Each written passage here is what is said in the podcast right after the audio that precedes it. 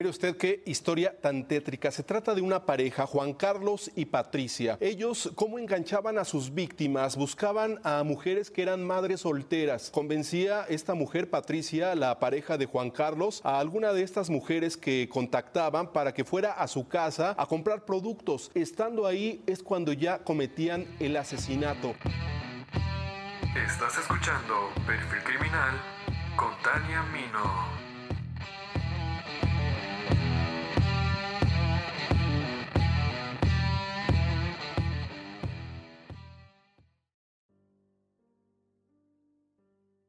El 2018 fue un año muy violento para México.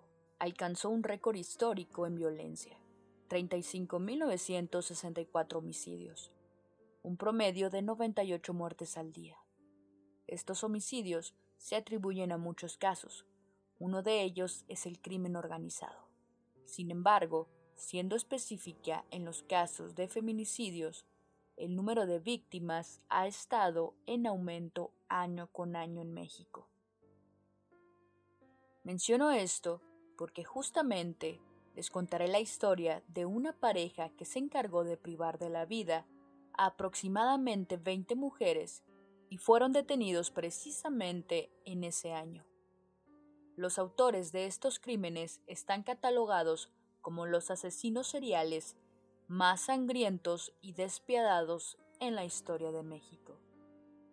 Bienvenidos al octavo episodio de Perfil Criminal.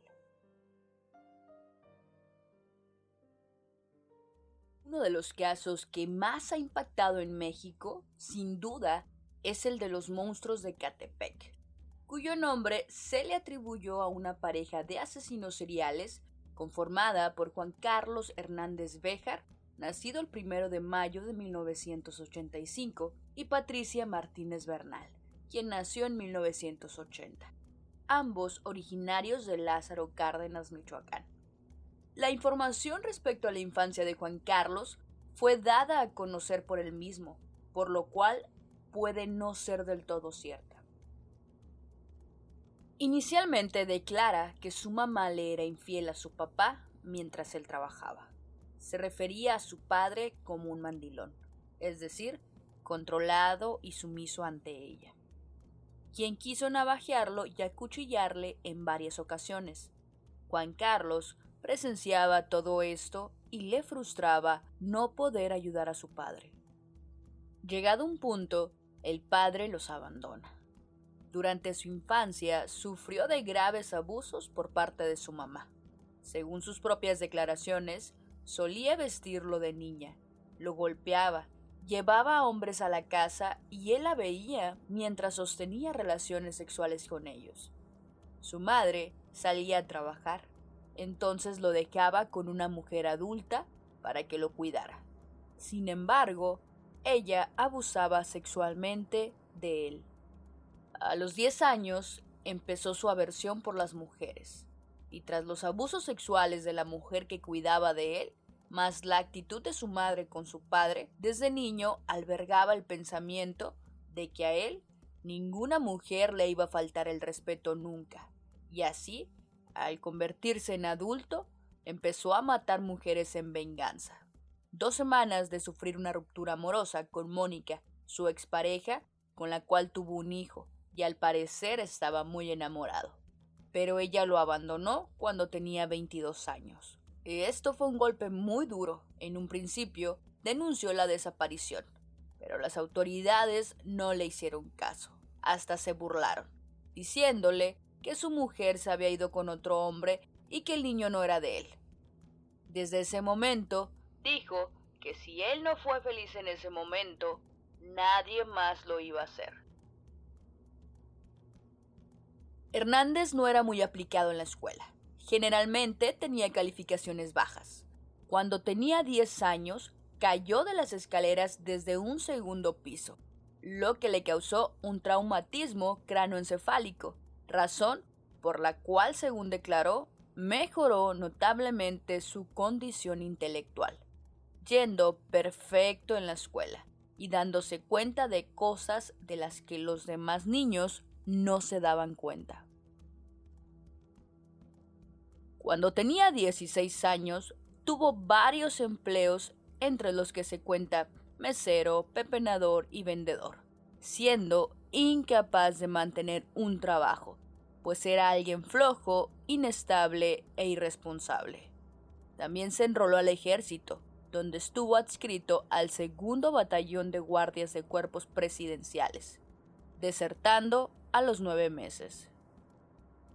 No obstante, su propia madre y familiares mencionaron que todo lo que aparece en el video que se expuso de Juan Carlos Hernández es falso, y existen muchas dudas respecto a la veracidad de sus declaraciones. Como mencioné, cuando él tenía 22 años, comenzó a matar a sus parejas. La primera mujer era su novia. Tenía 19 años. La estranguló en el sofá de su propia casa, porque ella lo engañaba, pero culparon a otro. Patricia, por su parte, provenía de una familia pobre. Siempre fue sumisa y manipulable. También tenía un mal desempeño escolar. Según el perfil psicológico que le practicaron en el penal, fue violada por un primo a los seis años. Su infancia transcurrió entre personas que abusaron de ella sexual y psicológicamente. A los 38 años, recordar esos momentos le seguía generando gran enojo. A lo largo de su infancia, ella nunca se sintió querida. De adulto buscaría el afecto de los demás principalmente hombres, a través de una conducta sumisa. El temor al rechazo la inclina al sometimiento. Ella relató que se había enamorado de Juan Carlos porque éste nunca le pegó y porque era cariñoso con sus hijos. A fin de complacerlo, accedió a realizar todo lo que él deseaba. La pareja se conoció en 2008 cuando Patricia trabajaba como mesera en un bar del Estado de México. Juan Carlos era un cliente asiduo, solía alardear de tener mucho dinero y gastaba sumas considerables en el establecimiento. Comenzaron a salir. Juan Carlos le confesaría que trabajaba como asesino a sueldo para la mafia local, información que hasta el momento no se ha comprobado. Después de tener relaciones sexuales, le preguntó cuánto sería, y ella le dijo que le gustaba, y solo quiso pasar un rato con él. Eso a él le enfureció, pues según le molestaban las mujeres que sostenían relaciones con alguien y no pedían dinero, la iba a matar. Pero ella le hizo la noche, lo hizo reír y eso le agradó, añadiendo que supuestamente se parecía a Mónica, la mujer que lo abandonó. Patricia terminó formalizando la relación y se mudaron juntos a una vecindad en Ecatepec. Procrearon cuatro hijos. Subsistían vendiendo ropa, celulares, perfumería y comida.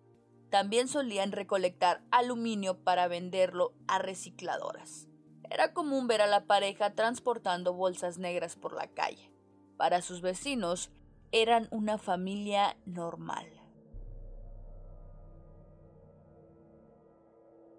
De acuerdo con las declaraciones de Patricia Martínez, habrían asesinado a 10 mujeres a lo largo de seis años. Por su parte, Juan Carlos aseguró que mató a 20.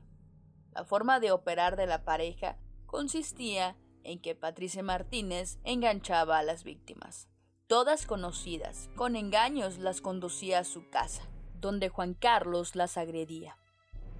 Patricia confesó que en varias ocasiones ayudó a someter a las víctimas y participó en los abusos sexuales contra estas.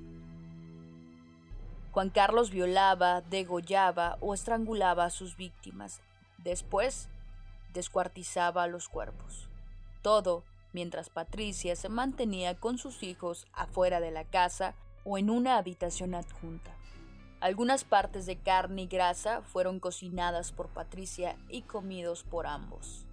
También les dieron huesos y pedazos de carne humana a sus perros. Algunos órganos como corazones fueron conservados en frascos con alcohol que Juan Carlos ofrendaba a la Santa Muerte. Solían conservar los restos en un congelador mientras tenían oportunidad de botarlos. Ese congelador estaba estrictamente prohibido para sus hijos. La mayoría de los restos fueron abandonados en lotes baldíos. De acuerdo a Patricia, Juan Carlos también llegó a practicar la necrofilia con al menos uno de los cuerpos. Patricia, en sus declaraciones, confesó lo siguiente. En verdad, mi esposo Juan Carlos sí es un verdadero monstruo, pues no tenía ningún tipo de contemplación cuando asesinaba a sus víctimas. Con toda la sangre fría les cortaba la cabeza y partía en cachitos.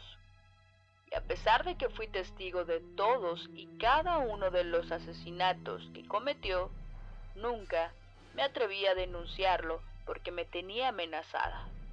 Además de que me dijo que si él se iba a la cárcel, yo también lo haría, por lo que no me quedó otra alternativa que callar.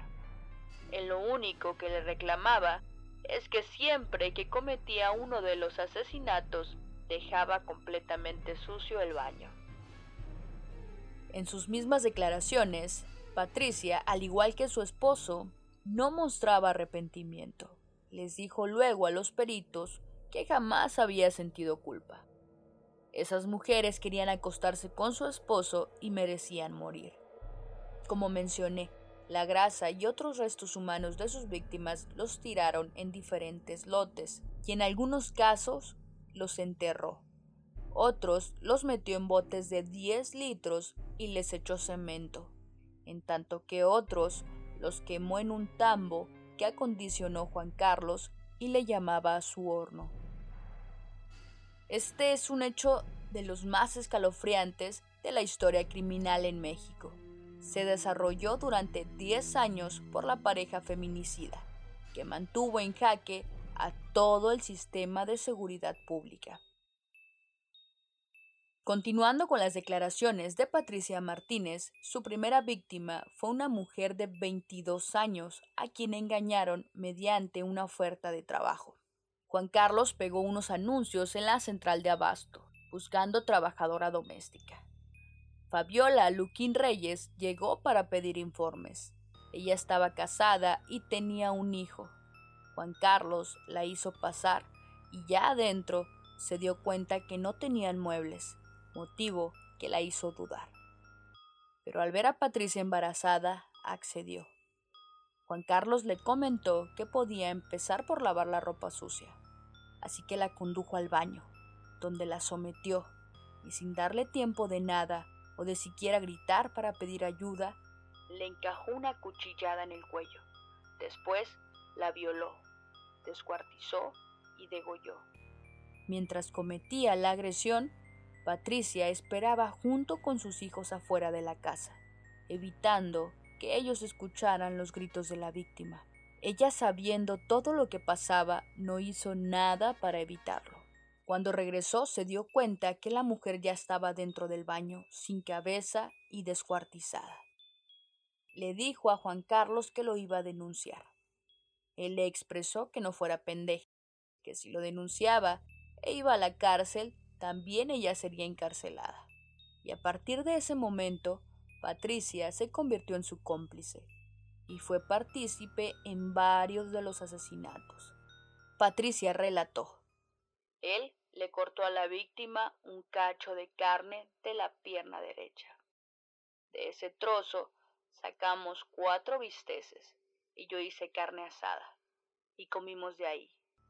Los frieron con aceite y los comieron con salsa y tortillas.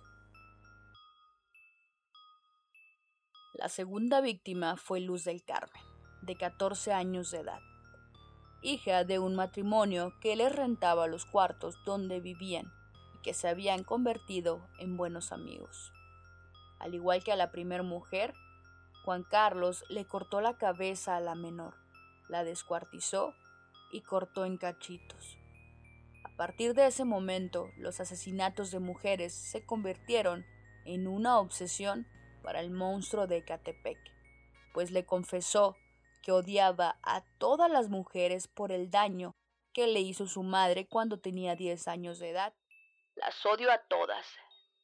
todas tienen que morir por putas. Era lo que siempre decía Juan Carlos. Sentía tanto odio hacia las mujeres que en muchas ocasiones le confesó que su idea para estar tranquilo era asesinar a por lo menos cien mujeres.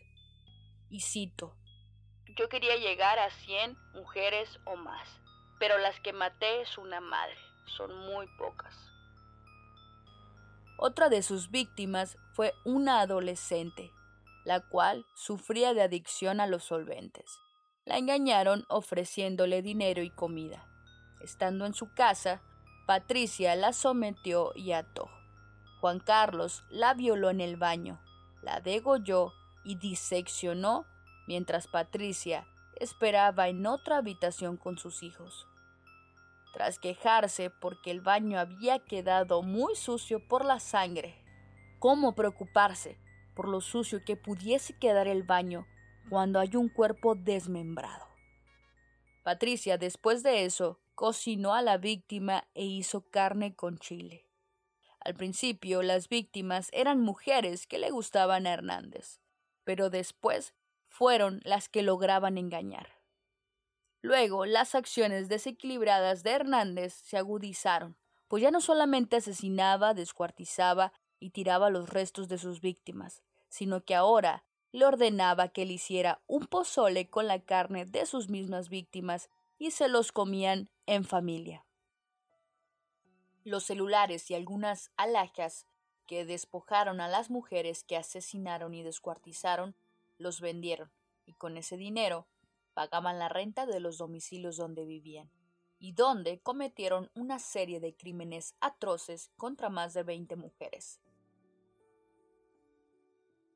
Juan Carlos narró que al comerse a sus víctimas estaban deliciosas, sobre todo cuando las mujeres habían tomado alcohol y se habían puesto borrachas. Su carne estaba muy deliciosa. También confesó que su relación con Patricia es como la de los leones. La leona trae la comida y él espera. El monstruo de Catepec también asesinó a golpes y por estrangulamiento a por lo menos cinco mujeres más en la Ciudad de México y en el municipio de Tultitlán, tres de las cuales dijo eran prostitutas. A dos de ellas las ultimó en un hotel de la zona rosa y a otra en el hotel Tepeyac. Y también asesinó a la Jicaleta en la calle de Jesús Carranza en el barrio de Tepito. Desde abril de 2018, Arlette Samantha fue reportada como desaparecida. En octubre del mismo año, las autoridades del Estado de México informaron que la joven de 22 años fue víctima de la pareja de asesinos. El testimonio de los imputados recuenta que estos citaron a Arled en su departamento ubicado en la calle Playas de Tijuana en Ecatepec, donde le venderían un pantalón. Al poco tiempo, Juan Carlos asesinó a la mujer en un sillón al cortarle la garganta y posteriormente la destazó en el baño para comérsela vender sus huesos y su celular. La última víctima conocida de la pareja fue Nancy Noemí Huitrón, de 28 años de edad, quien desapareció junto con su bebé de dos meses de edad, el 6 de septiembre de 2018. Patricia Martínez la condujo a su casa, engañándola con la promesa de que le regalaría ropa para su pequeña bebé. En la casa Juan Carlos la sometió y violó. La llevó al baño donde la degolló y descuartizó. Patricia cortó partes de la carne para alimentar a sus perros. Los restos los guardaron en el congelador mientras tenían oportunidad de deshacerse de ellos. La bebé fue vendida por 15 mil pesos, aproximadamente 750 dólares a una pareja identificada como Adrián y Ana Laura, quien posteriormente también fueron detenidos.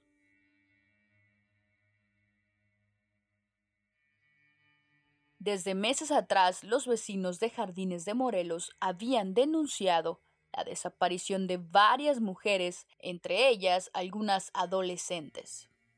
En varios casos existía el mismo patrón, es decir, las víctimas se extraviaron en la misma zona, y sus familias cuentan que antes de desaparecer dijeron que comprarían ropa o bisutería. Esta fue la forma de operar de la pareja durante años, en los que sus probables crímenes pasaron virtualmente inadvertidos. Y es que en Ecatepec, como en otros municipios asociados a la capital mexicana, los asesinatos y desapariciones de mujeres son frecuentes. De hecho, existe una alerta de género en la zona. Esto es un mecanismo legal para que las autoridades destinen más recursos a la investigación de feminicidios. Ecatepec es uno de los municipios con más nivel de marginación en el país. Juan Carlos declaró ante el Ministerio Público que siempre estuvo en contacto con familiares de sus víctimas y que muchos le pedían información de las desaparecidas.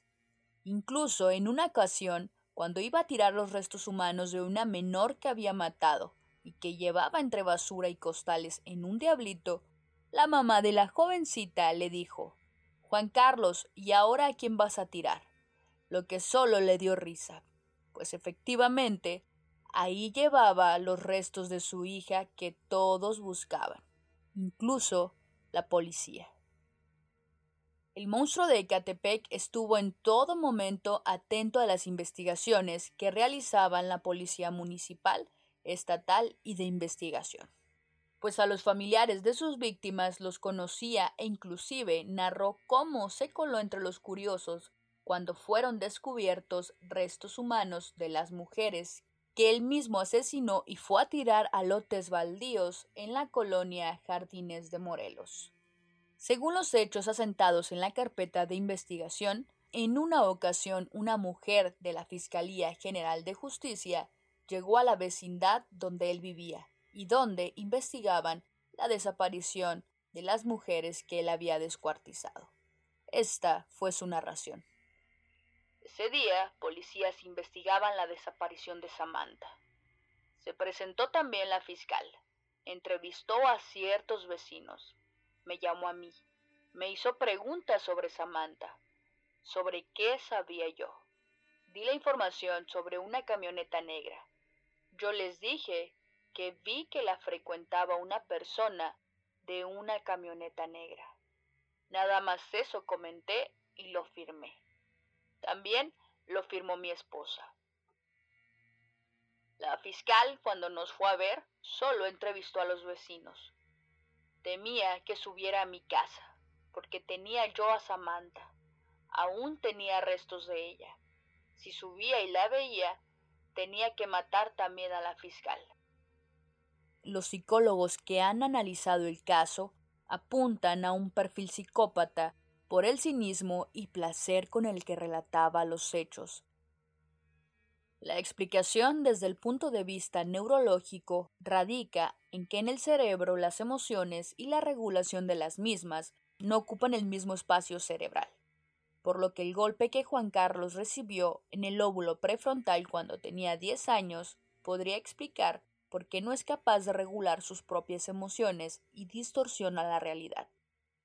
Alrededor de un 3% de la población a nivel mundial presenta este tipo de padecimiento. Fey Ostrowski, psicóloga de la UNAM, establece que el monstruo de Ecatepec presenta psicopatía como claro rasgo de trastorno de la personalidad.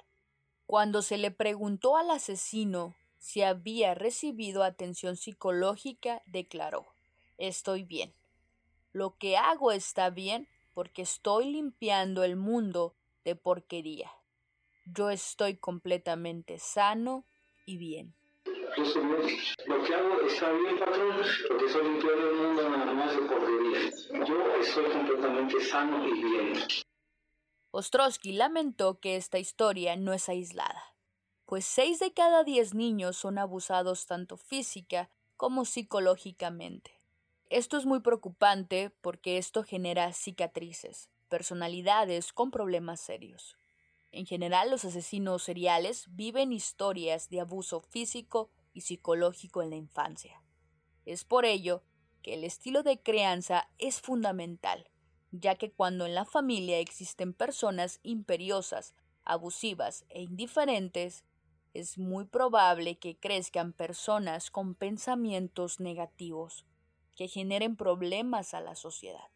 En el video de su declaración, él expresa que ve ciertas imágenes, que ve perros que no le gustan, que tiene voces y debido a ello resulta complicado el catalogarle como un asesino serial puro. Es decir, el monstruo de Catepec no reúne un perfil de un asesino serial tradicional. Y hago énfasis en lo mencionado por Ostrowski, quien consideró prioritario rehabilitar a este tipo de personas para evitar que continúen con sus crímenes. Situación que suelo mencionar en mis episodios, por la importancia que esto conlleva. La experta lamentó que cuando alguien comete un crimen en México, solo se aísle como medida de castigo, en lugar de readaptar y rehabilitar a esta población para lograr un cambio positivo. Lo ideal sería tratar de adaptarlos y realmente rehabilitarlos, porque solo castigarlos no creo sea lo mejor. Él ya lo mencionó. Decir que lo va a seguir haciendo si lo dejan en libertad. Otros analistas de la psicología dicen que es más un sociópata y controlador, un dañado social. Según declaraciones de Juan Carlos, él tiene una necesidad incontrolable de matar. Su necesidad se traduce en reiterados dolores de cabeza insoportables, que no se calman hasta que asesina. Ha declarado también que necesita beber sangre humana cada tres meses, y que una parte de él es un demonio. Juan Carlos se muestra muy cortés cuando no tiene el control y agresivo cuando sí se siente bajo su dominio. Su autoestima es muy alta y se sobrevalora. Considera que le agrada mucho a las mujeres y que tiene facilidad para convencerlas. Además, dijo que su único error fue matar mujeres que vivían cerca y que si sale volvería a matar sin dudarlo. Y prefiero que mis perritos coman carne de esas mujeres a que ellas sigan respirando mi oxígeno. Mil veces digo los perritos y las ratas a que ellos sigan caminando por su parte, Patricia Martínez, quien fue diagnosticada con una inteligencia límite, podría haber estado motivada por el simple hecho de retener a su pareja. Esto según observaciones de la psicóloga y criminóloga Mónica Ramírez Cano. especialista refiere que las características de la pareja son similares a las vistas previamente en otras parejas de asesinos seriales, donde uno de los miembros de la pareja, casi siempre la mujer, adopta una postura pasiva, pero en realidad incita a los crímenes. Asegura que de no haberse conocido, ambos hubieran incidido en conductas delictivas invariablemente, pero su alcance hubiera sido mucho menor. Las indagatorias mostrarían finalmente que Patricia sí había tenido una participación activa en los crímenes, seleccionando en varias ocasiones a las víctimas. De hecho, tenía en su poder al momento de su detención una lista con 17 víctimas posibles elegidas por ella misma y en al menos en dos ocasiones ella asesinó a la víctima. De acuerdo con el estudio, Patricia Hernández siempre se ha sentido inferior a los demás. Solo Juan Carlos la hizo sentir importante. Por eso se tenía que mover en busca de dinero y de víctimas, para ganar el amor de él. Su pronóstico es desfavorable, no se muestra dispuesta a cambiar. En el momento en el que se realizó el dictamen, tenía la esperanza de salir, porque creía que estaba acusada solo de cómplice, y sigue creyendo que la Santa Muerte va a perdonarla. Pero ambos tienen capacidad de distinguir entre el bien y el mal, por lo que legalmente fueron responsables de sus actos. La desaparición de Nancy se agregó a la investigación de la desaparición de otras dos mujeres. La Fiscalía del Estado de México habría descubierto que la desaparición de las tres mujeres tenían un patrón en común, Todas conocían a una mujer que supuestamente les vendía ropa. Se habrían reunido con ella cerca de la fecha de su desaparición. El rastreo de llamadas de los teléfonos de las víctimas poco antes de desaparecer permitió determinar que todas habían desaparecido en una misma área. Al hacer una triangulación, se identificó un domicilio sospechoso, el 530 de la calle Playa Tijuana, en la colonia Jardines de Morelos, donde vivía una pareja que se dedicaba precisamente a la venta de ropa. El 4 de octubre de 2018, agentes de justicia detuvieron a los monstruos de Ecatepec, quienes fueron sorprendidos cuando salían de su domicilio con una carriola. En ese momento los elementos los abordaron para cuestionarlos sobre la desaparición de las tres mujeres, y después de revisar la carriola descubrieron los restos humanos. Dijeron que al momento de su detención se dirigían a depositar restos a un baldío cercano a su domicilio. La fiscalía, al realizar el cateo en el inmueble de los monstruos, encontraron ocho cubetas de plástico de 20 litros cada una, que contenían restos humanos, cubiertos con cemento. Además, las autoridades localizaron restos humanos congelados en un refrigerador, envueltos en bolsas de plástico. Seis días después de su detención, el 10 de octubre de 2018, se filtró a redes sociales un video de uno de los interrogatorios de Juan Carlos Hernández. La difusión del video constituía una violación a los derechos humanos del sospechoso. La Comisión de Derechos Humanos del Estado de México emitió una recomendación a la Fiscalía del Estado por el caso. La posibilidad de que la difusión del video fuera usado como una excusa para anular el proceso legal contra Hernández causó revolución entre el público, particularmente entre los familiares de las víctimas, quienes se conglomeraron en protesta afuera de la prisión exigiendo que no fueran liberados. El fiscal general del Estado declaró que la difusión del video no sería suficiente para anular o afectar el proceso legal. Desde su detención en 2018 hasta marzo de 2020 han recibido nueve condenas. El 20 de mayo de 2019 fueron condenados a cuatro años y seis meses de cárcel por el delito de trata de personas en la modalidad de adopción ilegal por la venta de la bebé que les mencioné en un principio. Después, el 11 de junio de 2019 recibieron la primera condena de 40 años por feminicidio. La siguiente sería el 9 de junio de 2019.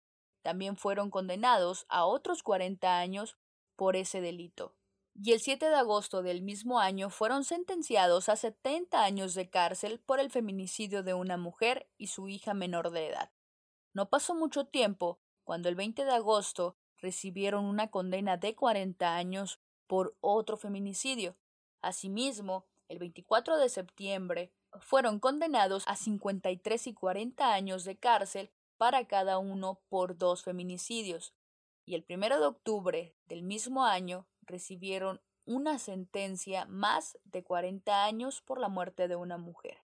Y por último, el 13 de marzo de 2020 fueron condenados a 40 años de cárcel por otro feminicidio, por lo que suman ya nueve condenas en su contra, con un total de 367 años de prisión.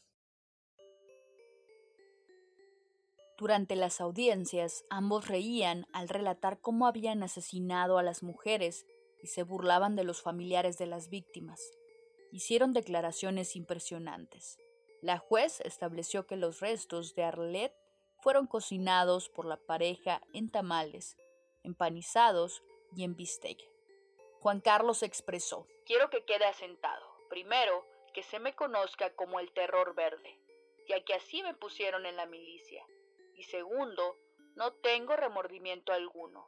Lo hice y lo volvería a hacer otra vez. Pese a que su testimonio oral no tenía validez judicial por haber aceptado un juicio abreviado, Hernández pidió la palabra. Quería contar su versión de la historia que acababa de narrar la fiscalía. No quería contradecirla. De hecho, admitió los delitos que se le imputaban. Solo quería recrear los detalles y provocar a los presentes. Una vez la atención de la sala estuvo puesta en él, comenzó un relato en el que repetía una y otra vez la palabra business como sinónimo de asesinato.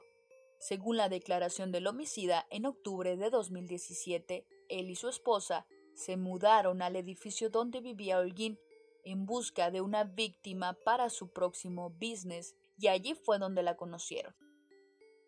Holguín desapareció el 25 de abril de 2018, cuando fue a la vivienda de los asesinos a ver un pantalón que le quería vender y nunca volvió.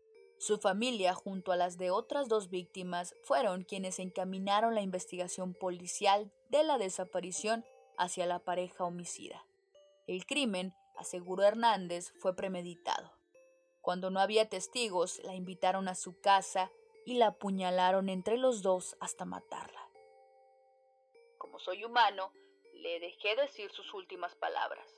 Le dije que si algún día caía, sus palabras se iban a saber y me dijo, dile a mi madre que la quiero mucho, relató el asesino con los ojos puestos en Guadalupe Hernández, madre de la víctima. Feminicida aseguró que la mató porque era hermosa y porque la había escuchado hablar mal de Patricia Martínez. Cualquiera que insulte a mi mujer merece desaparecer. La sala se encontraba en completo silencio. Por momentos, el relato de Hernández se volvió estremecedor. Los detalles de cómo profanó, descuartizó y se comió el cadáver de Holguín desencadenaron la reacción de la familia de la víctima. Guadalupe Hernández, madre de Holguín, pidió la palabra para poder responder al homicida. Mi hija se fue como una reina, y sus hijas están rodeadas de amor, no como tus hijos, que sabrá Dios dónde están ¿Y qué pasó con ellos? Tu hija ya no va a volver. Le interrumpió el homicida en un careo improvisado que tuvo que frenar la policía. El enojo y la indignación del resto de la familia no tardaron en llegar. Las provocaciones de Hernández no acabaron allí. El asesino contó que descuartizó el cuerpo de Holguín y vendió alguno de sus huesos, entre ellos el cráneo, a un santero. Además, aseguró que vendió el celular y se hizo con unos cuantos pesos que la víctima tenía encima. La vida de Samantha valió 1.400 pesos, concluyó. En un reportaje, el periodista Héctor de Mauleón dio a conocer que el asesino serial pasaba los días aislado en una celda del penal de Chiconautla, con una hora de sol diaria. Debido a su fama y la crueldad de sus crímenes a las mujeres, se le prohíbe estar con otros prisioneros porque no sobreviviría un minuto entre la población penitenciaria. Esto se supo según los custodios de la cárcel. El hombre les ha dicho que siente la necesidad de beber sangre humana cada tres meses. Su esposa le dijo que se corte los dedos, que tome su propia sangre, porque es lo único que puede calmarlo. No puedo salir de esta, pero si salgo, de una vez le digo a los patrones, voy a seguir matando mujeres. Sin duda es una historia atroz. A pesar de la detención de estos monstruos, los asesinatos y desapariciones de mujeres no cesan. Muchos casos no son investigados, o como sucedió con la pareja de Ecatepec, la solución de los casos tarda mucho tiempo en llegar. Las autoridades no hacen su trabajo. Este caso no fue la excepción, pues como en muchos otros, fueron los familiares que impulsaron la investigación, dando las primeras pistas. Sin ellos, muy posiblemente, los monstruos de Ecatepec no habrían sido atrapados. Muchos de los habitantes de Ecatepec tienen miedo al ver las bolsas negras que están por la calle, pues ya no saben si son basura o restos humanos. Actualmente sigue existiendo una alerta de género en la zona. Hay muchísimos asesinatos y feminicidios que no ejecutó la pareja y no están siendo investigados. Curiosamente, la semana pasada estaba en Facebook leyendo una publicación respecto a Ecatepec. Muchas mujeres mencionaban que sus novios, quienes vivían en ese municipio, las habían invitado a vivir con ellos. Sin embargo, no aceptaban por el temor de vivir en ese lugar. Otras mencionaban que no era tan peligroso como lo hacían ver, pero esos comentarios fueron muy mínimos. La mayoría expresó el horror que se vive en ese municipio. Hasta expresaron que desean mudarse cuanto antes por el miedo que les da caminar por las calles de su localidad y no regresar a su casa nunca más. Muchísimas gracias por escuchar hasta el final. Quiero agradecer a todas las personas que han estado interactuando en la página de Facebook Tania Mino Podcast. También invitarlos a que nos sigan en nuestra nueva cuenta de Instagram, Perfil Podcast.